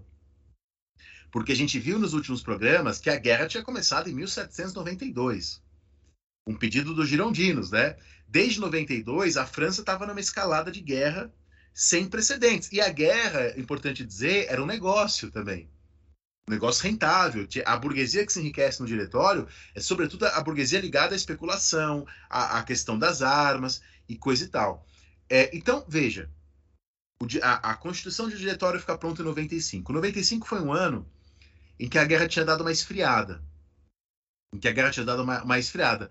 A Prússia tinha feito acordo com a França, a Espanha também, e a Bélgica foi formalmente anexada em outubro de 1795. Então a Bélgica era um departamento da França, tinha uma constituição própria, uma convenção própria, uma constituição nos moldes da Constituição da Convenção e coisa e tal. Nesse momento, o Haiti estava sob o comando de Toussaint Louverture, que cada vez governava de forma mais autônoma em relação à França. Nesse momento também, Victor Hugo, Victor Hugo, chamado que não tem nada a ver com Victor Hugo, o escritor, era um outro Victor Hugo, o Robespierre colonial, como ele era conhecido, retomou Guadalupe dos britânicos e aboliu a escravidão em Guadalupe e governou de maneira ditatorial ou quase ditatorial em Guadalupe. Aliás, as ações do Vitor Hugo, do Vitor Hugo, né, no, no, Caribe, levaram a França a quase entrar em guerra com os Estados Unidos nesse período, devido às incursões do Vitor Hugo. Depois é feito um, um acordo. Bom, é, e o Napoleão no meio de tudo isso? A gente viu alguns minutos atrás que o Napoleão tinha se destacado reprimindo a revolta dos monarquistas a revolta do Vendemário. E é aí que o Napoleão ficou conhecido como General Vendemário. Depois, vimos que ele reprimiu a esquerda, os neojacobinos. Bom, é aí que em março de 1796, o Barras casa o Napoleão com uma das suas amantes, a Josephine de Beauharnais. Tá? A Josephine era uma antiga aristocrata da Martinica que tinha perdido o marido para guilhotina tá? Que tinha é perdido, mas é, é, é, bom. A propósito, antes do Napoleão se casar com a Josefine, fofoca total. O Napoleão tinha cortejado a filha de um mercador chamado Désiré Clary. E essa Désiré depois se casa com um cara chamado Jean-Baptiste Bernadotte e se torna rainha da Suécia. Né? E até hoje o, o pessoal que está no trono da Suécia são descendentes dessa Clary com quem o Napoleão tinha flertado antes, enfim. Mas só aqui uma, uma revista caras para vocês. De todo modo, então, Napoleão se casa com a amante do, do seu protetor, do Barras. É, o Napoleão muda a idade para ele parecer um pouco mais velho e ela um pouco mais nova, né? Porque eles tinham uma distância maior, ela era mais velha do que ele. E bom, 18 dias depois de se casar, o Napoleão já estava no comando do exército francês para invadir o norte da Itália. E a campanha da Itália tinha como objetivo atingir aquele que era o maior inimigo da França no, no mundo continental, né? esquecendo a Inglaterra, que era o Império Austríaco. O Napoleão tem uma vitória implacável contra os austríacos, vence em Piemonte, cruza os Alpes, força negociações com a África, com a, com a África não, força negociações com a, com a Áustria. Depois, o Napoleão se vira para o sul e anda em direção aos territórios da Igreja Católica e o Napoleão força o Papa Pio VI a fugir para Florença. Em Nápoles, Napoleão força Ferdinando e a arquiduquesa Carolina a se refugiarem na Sicília. E o Napoleão, Rafinha, começa a fazer acordos na Itália por conta própria, independente das ordens do diretório. Ele começa a agir por conta própria. Por exemplo, o diretório obriga Napoleão, pede para Napoleão, quer dizer, ordena Napoleão que ele compartilhe a direção das campanhas com o general Kellermann, só que o Napoleão se recusa a compartilhar a direção. É, e o que, que é importantíssimo? Nesses três anos de forte influência francesa na, na Itália, 1796, 97, 98, começo de 99, são elaboradas várias constituições republicanas na Itália. Então são criadas repúblicas, né? como por exemplo a República Cisalpina, que era o norte da Itália, a República Liguriana, que era Gênova, a República Partenopeana, que era Nápoles, ao mesmo tempo, você tinha a República Batava, que era os Países Baixos, a República Helvética, que era a Suíça. É, quer dizer, por um lado, a França tinha ali, no norte da Itália, na Suíça, nos Países Baixos, uma trincheira de proteção. Né, contra a Espanha, contra a Inglaterra, contra a Áustria. E, ao mesmo tempo, em cada lugar que a França conquista, ela impõe uma, uma, uma constituição que acabava com os privilégios da nobreza em toda a Itália se criam clubes jacobinos. Então a Itália é o lugar que mais teve clube jacobino depois da França. É, é, e é isso. E mais, o Napoleão, durante as suas batalhas, faz políticas de aumentar as rações do exército, distribui vinho para o exército, distribui conhaque para o exército. E o Napoleão incorpora no exército uma prática sans culotte, que era chamar os seus soldados de tu, em vez de vous. Seria o equivalente a chamar de você, de maneira informal, né? Tutoyer. E é aí que começa o mito, Rafinha, que você citou muito bem, do pequeno cabo. O Napoleão, além disso, cuidava da sua publicidade na França. O Napoleão chegou a fundar jornais, como o Correio do Exército na Itália, que fazia a propaganda, de claro, de Napoleão. Tá? É, é, é, o Napoleão já era tratado, as pessoas já chamavam ele de celebridade com esse nome. Ele era chamado de celebrité. Tá? Ele era chamado de celebrité.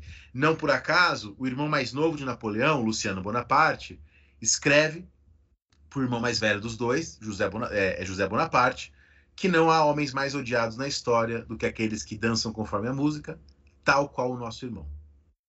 Tal qual o nosso irmão. Bom, no final das contas, Napoleão se candidata a deputado e é eleito facilmente em 1798. Facilmente ele é eleito deputado em 1798. Bom, é, então o exército está ganhando força. Aí, Rafinha, a gente passa agora para falar de um dos episódios mais importantes desse período, que é a campanha no Egito. Né? Que é a campanha do Egito. E a verdade é que, é que a ambição francesa em cima do Egito, ela é antiga. Ela é anterior. Tá? Em vários momentos você tem isso. Então, sei lá, o próprio abade Gregoire, que era o abade que fazia parte da Sociedade dos Amigos dos Negros, o Abade Regoá dizia que, é, que, que, o, que era preciso, que a França precisava conquistar as regiões do norte da África é, para dar instrução moral aos africanos. Então esse discurso já era colocado aí, da missão civilizadora.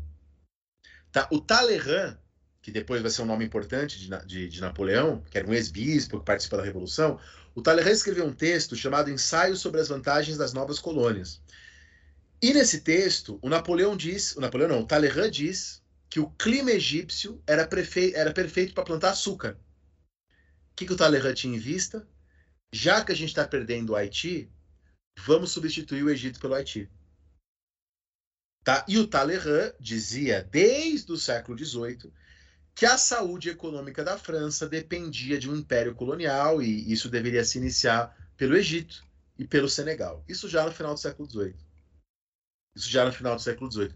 É, o Egito, ao fim do século XVIII, era uma região na qual 70% da população era camponesa, como na França também.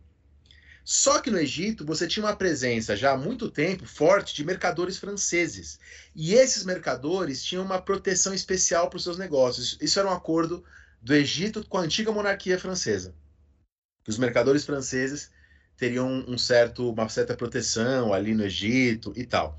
O Egito era governado por Ibrahim Bey. Bey era o título do, do governante é, que estava aí submetido ao Império Turco-Otomano. Né? Então, o Egito era governado por Ibrahim Bey e o Murad Bey, da dinastia Mamluk, que em tese eram vassalos do sultão do Império Turco-Otomano, o Selim III. É, os dois, o Ibrahim Bey e o Murad Bey, estavam em disputa com Ismael Bey, que havia pedido auxílio militar aos franceses, antes da Revolução. Quando Ismael morre, o Ibrahim Bey e o Murad Bey no Egito culpam os franceses pelo levante de jacobinos do Cairo, no Egito. Tá? Pelo levante de jacobinos no Cairo, do Egito. É, e a questão é, além de tudo isso que eu falei, o Egito tinha uma posição estratégica no Mar Mediterrâneo e no Mar Vermelho. Quer dizer, é, tem um livro anônimo de 1799 que mostrava Napoleão apontando para um possível canal de Suez. Já se falava em canal de Suez nessa época. Mas nessa época acreditava-se que o canal de Suez era inexecutável. Inexecutável. Mais importante que tudo, se, na, se os franceses conquistassem o Egito, os franceses bloqueariam a rota inglesa de comércio de algodão com as Índias. Né? Então prejudicaria aí. E o Egito possibilitaria aos franceses acessar territórios como Meca, Iêmen, Omão, Sudão e Argélia, que eram potenciais aliados. O, a França ainda não tinha invadido e, e, e feito o que ela fez lá na Argélia nesse momento. Bom, com tudo isso em vista, o Napoleão, quer dizer, o governo da França, Napoleão é o comandante do exército, né? O governo da França usa a proteção dos franceses em território egípcio como, como desculpa para invadir o Egito com 54 mil homens. Tá? Alguns livros falam em outros números e tudo mais. E aí Napoleão dá um discurso dizendo: devo procurar a glória em sua fonte, ou seja, no Oriente. Estava se referindo a Alexandre o Grande e Júlio César, que ambos conquistaram o Egito na Antiguidade Clássica. E Napoleão diz: oh, eu estou fazendo o mesmo. Eu estou fazendo o mesmo. Então Napoleão chega em Alexandria, milhares de soldados franceses escalam as muralhas da cidade, fazem Alexandria se render. Napoleão conquista o Cairo, coloca a bandeira tricolor no Cairo. Os franceses têm a, a tal da Batalha das Pirâmides, né? Que, enfim, é, é, o Napoleão, a princípio, se alia ao clero local egípcio e busca uma conciliação com o Islã. Parece que o Napoleão, inclusive, promete que se converteria ao Islã. Promete e lembra que o Papa era contra a Revolução Francesa e tudo mais. É, depois, mais para frente, o Napoleão diz assim: ele fala, ó, oh, eu sou cristão na França e sou islâmico no Egito. Quer dizer, a percepção de Napoleão é também uma percepção que será forte no século XIX de que é necessária a religião por uma questão política, de manter a estabilidade do reino, do, da república, enfim, seja lá o que for. Seja lá o que for. E é claro, toda, toda essa puxa-saquice que o Napoleão faz em relação ao Islã não impediu Napoleão de esmagar o, o do Egito quando o Lemar do Egito se opôs ao Napoleão. Né? É, é, isso. Em setembro de 98, o capitão francês Moiré descreveu, escreveu um texto descrevendo o Festival da Revolução Francesa que aconteceu no Cairo. E segundo a descrição do capitão Moiré, nesse festival você tinha o Alcorão e a Declaração de Direitos do Homem e do Cidadão lado a lado. Lado a lado. É, e aí tem um historiador muito legal que eu, que eu tenho lido, que o Gino, meu orientando, que estuda esse período, tem lido também, que é o Juan Cole.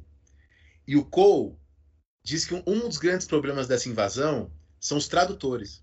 Porque para o Napoleão se, se, se, comunicar, ele dependia do, dos clérigos bilíngues. Só que esses clérigos bilíngues, eles tinham posicionamento político também. E eles impõem o seu posicionamento nas suas traduções. Olha que, que coisa fantástica. Olha que coisa fantástica. Bom, o Napoleão no Egito estabelece um sistema de conselho nativos, o Divan, que era um, um, um conselho composto por islâmicos, coptas, católicos sírios. Napoleão cria uma Casa da Moeda, hospitais, uma Guarda Nacional, um novo sistema jurídico, uma gráfica, um jornal semanal. Ele traz também uma grande quantidade de cientistas, engenheiros, técnicos, cria o Instituto do Egito, composto por 160 eruditos, que se reunia duas vezes por semana. O próprio Napoleão fazia parte das reuniões, Napoleão leu ao Corão, fazia discussões com clérigos muçulmanos, e foi nesse momento que os homens de Napoleão, Champollion, encontra a Pedra da Roseta, que permite a, a, a que fossem decifrados os hieróglifos egípcios.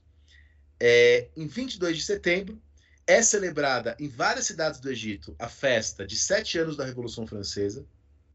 O próprio Bonaparte participa da festa, é aclamado. E mais importante para o desenrolar da nossa história, Durante a Guerra do Egito, você tem dois princípios que depois serão princípios das guerras napoleônicas. Em primeiro lugar, a ideia de que o exército tem que tentar viver da terra ocupada. Em segundo lugar, a eliminação dos sistemas de poder e dos privilégios locais. Não se enganem, ouvintes e ouvintas. O Napoleão, em outubro de 98, deixou 3 mil egípcios mortos ao sufocar uma revolta no Cairo. E depois Napoleão tentou invadir a Síria, mas ele é derrotado. É, ele é derrotado. Em Jaffa, que é uma cidade próxima de Tel Aviv, hoje em dia, o Napoleão ordenou que as suas tropas saqueassem e pilhassem a cidade de, de, de Jaffa, mesmo depois da cidade ter se rendido. Tá? Vários cronistas e clérigos egípcios falam sobre os massacres promovidos por Napoleão lá. E a questão é: o Napoleão faz tudo isso e volta para a França. Quando Napoleão volta para a França, o Rafinha, o Napoleão comete um crime. Era um crime pela Constituição da França abandonar o seu posto no Egito. Um militar abandonar o seu posto. Né? É, então era um crime. Napoleão não podia fazer isso. É, só que é isso. Você está falando de um diretório que já teve vários golpes, e, e, e, coisa e tal. Enfim, ninguém, nenhum deputado na França tinha força e moral para ordenar a prisão de Napoleão nesse momento. O Napoleão deixa é, como seu sucessor um cara chamado Kleber, Kleber, né, portuguesando para Kleber. É, é, é, o Kleber acabou assassinado. E depois, quem vai assumir a direção da invasão do Egito é um general francês chamado Menu, que era um general que de fato se converteu ao Islã. Ele se converteu mesmo. E o Menu, general francês islâmico, se rende aos turcos. Se rende aos turcos e britânicos. E assim, em 1801, acaba a experiência francesa no Egito. Acaba a experiência. Então, a experiência francesa no Egito, em certa medida, foi um fracasso. Né? Os franceses ficam lá há pouquíssimos anos. É, a questão é, ela é importante para a gente pensar algumas coisas, né? É, a historiografia fala que a invasão do Egito ela é um turning point, ela é um ponto de virada na política externa da Revolução Francesa. A política externa da Revolução Francesa dizia assim antes que para a França invadir um país, esse país tem que ter um movimento republicano interno para ser apoiado. Além disso, a política externa da França antes invadia cidades que eram fronteiras da França, quer dizer, a coisa de criar um, um cordão de proteção. Agora o que a gente está vendo é que a França está invadindo territórios que não tem nenhum movimento, ou, ou tem um movimento republicano quase inexpressivo. Além do mais, a gente está vendo que a política externa da França não é mais uma política externa dos territórios ao redor da França, é uma política externa global. E de, em sentido mais amplo, você tem, e eu acho que isso deve ter ficado claro para quem está escutando, a construção dos imperialismos modernos, do orientalismo moderno nesse momento. Desse momento. Bom, é, entre 1788 e 89, é preciso dizer que a Rússia, o Império Turco-Otomano, a Inglaterra e a Áustria estão se organizando contra a França. Entre 1798 e 99, né? É, o que, que eu disse? 88 e 89. Ah, 90? Tô ficando cansado já, mas estamos chegando no fim do podcast. 98 e 99, Rússia, Turquia, Inglaterra e Áustria formam a segunda coligação contra a França. É, o, o, a Catarina II morreu, rainha da Rússia, né, a czarina Catarina II, e quem vai assumir no lugar dela é o czar Paulo I. E o Paulo assume que ele vai restaurar a aristocracia europeia como um todo. Ele odiava a Revolução Francesa. É, na primavera de 99, os franceses têm algumas derrotas na Itália para piorar a situação. É, os franceses, aliás, nesse momento, eles criaram a República Helvética nos cantões suíços. É, quer dizer, dando uma unidade à Suíça que a Suíça nunca teve. É, os cantões católicos da Suíça se rebelam contra a França. E aí você tem uma guerra civil na Suíça e, e, por exemplo, na cidade suíça de Stans, você tem 600 casas incendiadas pelas tropas francesas. Então é guerra, meu filho, por toda parte. É, e é uma revolução que atinge uma escala global. Napoleão saiu do Egito e Napoleão voltou para a França. Podemos, Rafinha, ir para o último momento agora do nossa série de podcasts sobre a Revolução Francesa? Por favor, Dani, por favor. Em 1799, enquanto o exército francês tinha essas vitórias e também muitas derrotas, o diretório era amplamente criticado por desordem administrativa, corrupção e censura. Bom, é preciso dizer que nesse momento, se você pegar os deputados das duas câmaras do diretório, só 16% desses deputados tinham sido deputados antes de 1795. Quer dizer, nesse momento, a maioria dos deputados são novos, né? São novos nesse momento. É, bom, tendo isso em vista, um dos cinco diretores da França, o Abade de Sieyé, passa a buscar apoio para dar um golpe. Um golpe que anularia a Constituição de 95 e implantaria um regime mais centralizado que, segundo o Sieyé, era necessário para dar estabilidade à França. É, e aí que o Sieyé começa a buscar apoio de outras pessoas do governo. Ele consegue apoio do Talleyrand. Ele consegue apoio do Lindé e ele consegue apoio do Roger Ducot. É, ou Roger Ducos, se a gente quiser falar portuguesado. Bom, o CIE se encontra com o general Joubert. Já falei do Joubert é, é, anteriormente aqui no programa. É, só que o Joubert morreu. e o Gilberto não, era pro Gilberto dar o golpe, não era para Napoleão dar o golpe. Aí o Talleyrand fez uma indicação. Ô, você está procurando alguém para dar um golpe? Eu tenho o nome certo para você. Napoleão Bonaparte. Napoleão tinha menos de 30 anos de idade ainda. E para alguém virar diretor, era preciso ter mais de 40. Você precisa poder ser alguém, podia ser um, você, você tinha que poder ser um ancião, estar no conselho ali onde estavam os anciãos, para você poder ser, ser diretor, ser eleito diretor. Mas enfim, nesse momento, como os ouvintes já perceberam, a Constituição de 95 já não valia muita coisa. É, o irmão de Napoleão, Luciano Bonaparte, irmão mais novo, foi eleito presidente do Conselho dos 500. Em outubro de 99 é quando Napoleão volta para Paris, e Napoleão volta para Paris, ele é recebido em triunfo. Ele é recebido pelo diretório numa sessão pública de homenagem a Napoleão. Em novembro de 1799, Napoleão se encontra com Sieyé, com Talleyrand e com Fouché, que depois vai ser um nome importante da polícia de Napoleão. O Sieyé redige no encontro os decretos para alterar a Constituição. E aí, no dia 9 de novembro de 1799, o 18 Brumário, no calendário da Revolução Francesa, o golpe, que já estava planejado, é consumado. Uma parte dos deputados delega todos os poderes para Napoleão comandar as tropas parisienses. Enquanto isso, Luciano Bonaparte, presidente do Conselho dos 500, ordena a prisão dos deputados. À noite, os deputados instituem no poder um triunvirato provisório de cônsules. Né? Esse triunvirato provisório tinha Napoleão Bonaparte como cônsul, o Abade de Seiya como cônsul e o Roger Ducos como cônsul. Tá? Foi estabelecido também um tribunato que discutiria as leis propostas pelos cônsules. Então, quem, apor, quem, quem proporia leis eram os cônsules. O tribunato discutia as leis e o poder legislativo votava as leis sem discutir. Então, eu posso dizer, sem menor problema, que se estabelece um regime mais centralizado. As leis são propostas pelos cônsules. Poder legislativo vota as leis, mas não discute, nem propõe. Tá? O Senado nomeia os membros das câmaras. Bom, o CIA e o Ducos logo viram senadores, e quem se torna cônsul é o Cambacerré, Cambacerré, Rafinha, tinha sido deputado jacobino, lá no terror. E o Lebrun, que tinha sido deputado da Assembleia Nacional lá no comecinho, 1789. Então são esses os três cônsules. É, é, essa organização, então, é a mais centralizada e é a menos democrática desde o começo da Revolução Francesa.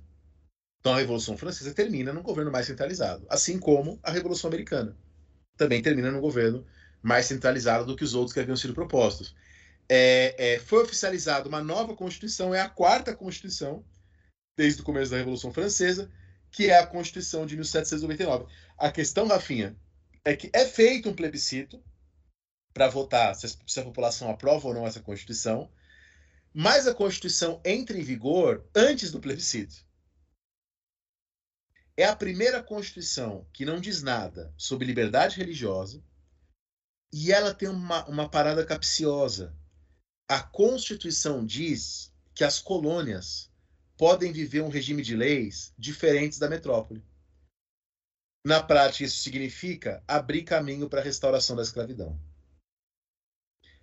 O termo cidadão e cidadania é retirado da Constituição e é substituído por direito à cidade. Então, a Revolução Francesa termina com o poder executivo hipertrofiado e com o exército. A questão é essa: esse poder executivo hipertrofiado dispõe de um exército que o Luís XVI nem sonhava ter. E não só em números, né, Dani? Eu acho que. Desculpa é. te interromper. Ótimo, não ótimo. só em números de exército. Talvez esse exército Napoleão e aí eu, eu, eu até estava guardando essa pergunta para fazer, e você levantou essa bola aqui, eu queria, queria fazê-la agora para você. É, se você me permite que a gente faça uma análise de boteco aqui, que você me permite que a gente discuta um pouco mais livre aqui, e eu quero saber de você. Porque enquanto você falava, e eu fiquei aqui pensando, é, fiquei pensando inclusive nas narrativas e de sala de aula, e e você mesmo citou algo que eu costumo repetir muitas vezes em sala de aula, né? Pegando até a mesma coisa lá sobre que eu comentei do, do Robesbaum, de que é possível contar algumas verdades, omitindo algumas partes, isso tem um efeito político muito poderoso. A gente pode contar uma história é, de êxitos da Revolução a partir de ações do Exército, né? E, e o que, obviamente, contribui para a construção dessa imagem é, desse exército que você está se referindo aqui nesse momento e que a gente está dizendo. Não só em números, mas institucionalmente algo que é, o Luiz XVI nunca teve. E institucionalmente algo, Dani, que talvez é, se forme politicamente, está aqui a minha dúvida, juntamente com a construção desse Estado Nacional francês. Então, assim, dentro de, de tantas é, questões políticas, dentro de tantas questões, é, eu vou aqui falar vulgarmente ideológicas. A gente sabe que a questão, né, a discussão do último podcast nos Jacobinos Girondinos não é puramente uma ideologia no sentido de uma grande pauta política, como nós discutimos. Mas há uma tensão de ideias políticas aqui. O Exército também se encontra nesse momento, Dani, como uma instituição de caráter de atuação político, de atuação de defesa de determinadas ideias. E, e isso também é algo novo? Será que a gente pode falar que isso é algo novo? Não, cara. É, é... O argumento do David Bell no livro O Nascimento da Guerra Total é justamente esse. É justamente esse que nasce o militarismo na sua forma moderna. Sim, é isso aí. Que é você tem aí o fortalecimento de uma nova, de um novo lugar do exército na sociedade, porque você tem a profissionalização do exército. Lembra que a gente falou lá no primeiro, no, ah, não foi no segundo episódio dessa nossa série sobre a Revolução Francesa, é, eu falei que eles estabeleceram cotas, né, nesse, na, na formação do exército novo, e que uma boa parte tinham que ser pessoas oriundas do terceiro estado. Sim, e, e até tem um outro episódio, né, Dani, mais antigo ainda, que é um episódio que a gente fala sobre guerras no período napoleônico, que a gente também tem essa discussão sobre o exército. Que até quem quiser, quem não escutou ainda esse episódio, ele pode funcionar como continuação. Sim, né, do sim. episódio de hoje e, e, e tudo mais. Então é, é, isso, é, isso mesmo, Rafinha. E, e aí, aí, e a minha segunda pergunta, né? Desculpa, eu queria só ouvir não, a, claro, a, claro, sua concepção. Aí, se a minha análise de boteco não era muito de boteco, você está me dizendo que não. Ou pelo menos eu estou sentado no mesmo boteco do David Bell, então tudo bem que é, que é o seguinte. E aí, Dani, talvez o. E de novo, tô, tô aqui pensando junto com você. Talvez o Exército, além disso, de ser uma novidade, de ser institucionalmente algo novo, ele consiga surfar e ganhar espaço em meio a um terceiro Estado tão dividido politicamente, né? Um terceiro Estado tão heterogêneo, um terceiro Estado tão múltiplo, um terceiro Estado tão plural, que não foi capaz, talvez, de construir essa centralização que a gente vai ver se estabelecer e, de alguma forma, garantir algum tipo de estabilidade por meio dessa nova instituição, né? por meio desse arcabouço que é, que é novo. É, é isso, não, perfeito. E, e, é por isso que não, não, não tem reação popular em defesa do diretório. No governo dos notáveis, no governo elitista, né, na, sua, na sua conformação. É, só que aí, em contrapartida, existe uma propaganda napoleônica que diz: ó, oh, o diretório era uma época de corrupção e caos. Napoleão trouxe estabilidade, mas Napoleão é produto do diretório também. Sim, sim, sim. E, olha que interessante, se você pegar o governo napoleônico, 90% dos ministros e oficiais do governo napoleônico participaram do diretório também. É por isso que eu falei, de construção mesmo de narrativas, né? Tanto que a construção da narrativa desse diretório é, anti-jacobino formado por vários jacobinos, né? Também que não faz sentido nenhum na prática. É, o ouvinte que não é historiador, o ouvinte que é historiador é, vai achar o que eu vou dizer agora uma obviedade, mas para quem não é historiador, é preciso compreender uma coisa. A história é o seguinte: acontece umas coisas lá, aconteceu um monte de coisa lá na Revolução Francesa, aconteceu coisa pra caramba, ah, que, que bom dividir esse programa com você. A aconteceu... história é acontece umas coisas lá. Aconteceu nível, coisa pra caralho. nível subiu horrores agora. Aconteceu lá. Uma vez que acontece, e também durante, e também enquanto acontece, vão sendo acrescentadas várias camadas em cima desse acontecimento. Né? Então Robespierre morre. Aí vai lá o Benjamin Constant e fala: aquilo foi um sistema do terror. Aí vai lá o, o Hegel e fala: aquilo foi um período. Vão se acrescentando essas camadas em cima dos acontecimentos. Tá? Camadas essas que nos ajudam a compreender os acontecimentos, que têm suas raízes nos acontecimentos. Às vezes raízes mais fortes, às vezes raízes mais fracas, mas passa uma imagem aí das crostas, né, da, das camadas da Terra. Então, é um processo mesmo aí de sedimentação e o trabalho do historiador é, em grande medida, escavar. Isso. Não escavar para jogar fora tudo, não é isso.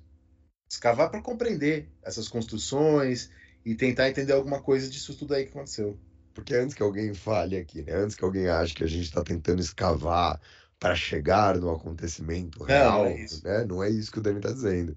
Mas que o trabalho do historiador é, é, inclusive, compreender a razão pela qual essas outras camadas são adicionadas, da onde elas vêm, por que elas vêm e assim por diante. Porque essas camadas, e aí vem, é, é, elas são também história. Sim, sim, sim. Elas são também história, porque quando o Benjamin constrói, Benjamin constrói a ideia de que existia um sistema do terror, ele estava fazendo aquilo no contexto do diretório, pra... aquilo também é história. Né? É, é, essas coisas é, são legais, né? Sim, sim.